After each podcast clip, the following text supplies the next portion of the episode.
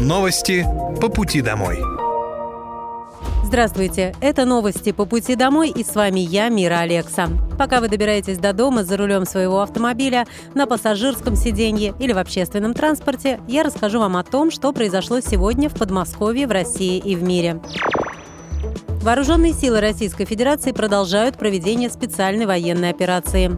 На Купинском направлении за сутки уничтожено до 35 украинских военнослужащих, один танк, две боевые бронированные машины, два автомобиля, две самоходные гаубицы М-109 «Паладин» производства США, а также гаубица Д-20. На Краснолиманском направлении потери противника составили более 80 украинских военнослужащих, а также две боевые бронированные машины – на Донецком направлении штурмовые отряды в результате активных действий овладели тремя кварталами в северной, центральной и южной частях города Артемовск. Потери противника за сутки на этом направлении составили свыше 290 украинских военнослужащих и наемников. Кроме того, уничтожена одна украинская боевая машина пехоты, три боевых бронированных машины, 8 автомобилей, боевая машина РСЗО «Град», артиллерийская система М777 производства США, а также радиолокационная станция контрбатарейной борьбы производства США. На южнодонецком и запорожском направлениях уничтожено до 30 украинских военнослужащих, три боевые машины пехоты, два пикапа, гаубица Д-20 и два склада боеприпасов – в Николаевской области уничтожены два склада топлива для украинской военной техники. Средствами противовоздушной обороны за сутки уничтожено шесть украинских беспилотных летательных аппаратов. Серпуховский завод по изготовлению лифтов вновь запустил производство после банкротства, которое произошло в 2022 году, сообщил губернатор Московской области Андрей Воробьев. Сейчас здесь работают 150 человек. Большинство – это жители Серпухова. И многие трудились здесь с самого его основания в 2013 году. Как только бывшие сотрудники узнали, что завод открывается, сразу же захотели вернуться. Говорят, что собрались почти полным составом, отметил Андрей Воробьев. Сотрудники предприятия рассказали главе региона, что на завод после открытия вернулись порядка 90% коллектива. Он подчеркнул, что цели у производства амбициозные. К 2025 году на заводе планируется нанять еще 450 человек и выйти на мощности 1200 лифтов в год. Уверен, все обязательно получится. Мы поможем, добавил губернатор. В этом году в Подмосковье запланировано благоустройство 13 парков, 18 скверов, 7 набережных и 9 лесопарков. Эти объекты были выбраны по итогам голосования в 2022 году.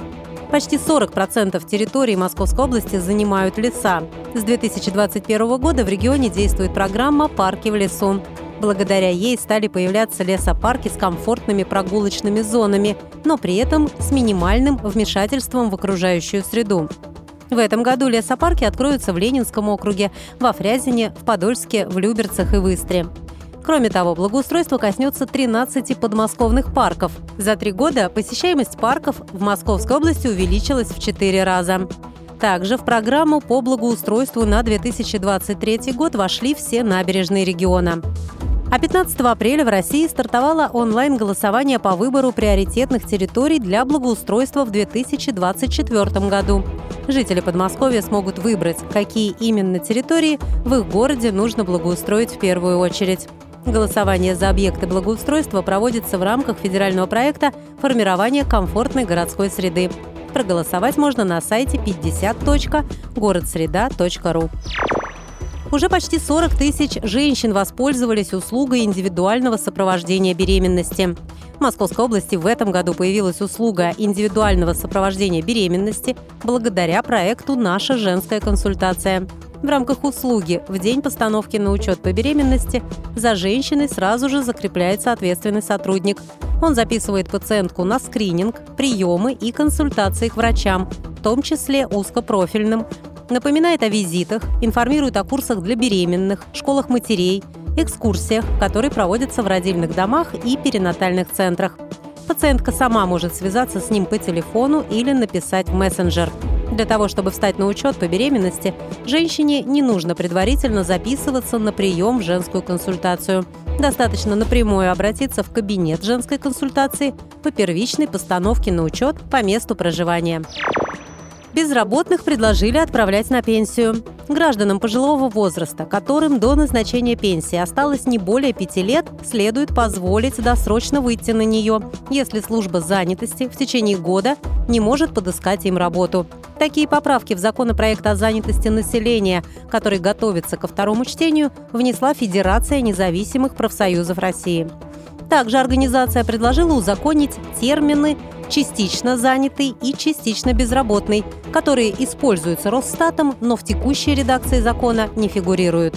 По мнению профсоюзов, Первый термин означает, что гражданин нанят по трудовому договору, но теряет в окладе из-за сниженной нормы рабочего времени, от которого зависит зарплата. Второй применим в случае, когда время работы сотрудника снижено вынужденно из-за разных обстоятельств – карантина, чрезвычайной ситуации или сокращения объемов производства. При этом профсоюзы полагают, что после закрепления понятия «частичная безработица» граждане смогут рассчитывать на пособие по ней, чтобы максимальный размер был установлен на уровне минимального размера оплаты труда. Родители хотят обязать подтверждать родство при суррогатном материнстве. Минздрав России планирует сделать обязательной процедуру установления генетического родства между потенциальными родителями и ребенком, которого выносила суррогатная мать. Заявление на проведение молекулярно-генетического анализа должны подать потенциальные родители, а суррогатная мать подтвердить возможность процедуры письменным согласием. Провести ДНК-исследование нужно будет не позднее, чем через месяц после рождения ребенка. Порядок действий следующий. В роддоме у новорожденного возьмут биоматериал и сразу передадут в клинику, у которой есть лицензия на судебно-медицинскую экспертизу. Важно, что в руки потенциальных родителей пробирки с кровью ребенка попасть не должны во избежание подмены.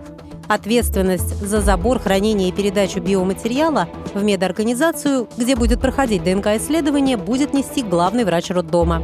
После экспертизы в медучреждении должны выдать заключение, которое подтвердит факт генетического родства потенциальных родителей или матери ребенка. Документ должен быть в трех экземплярах.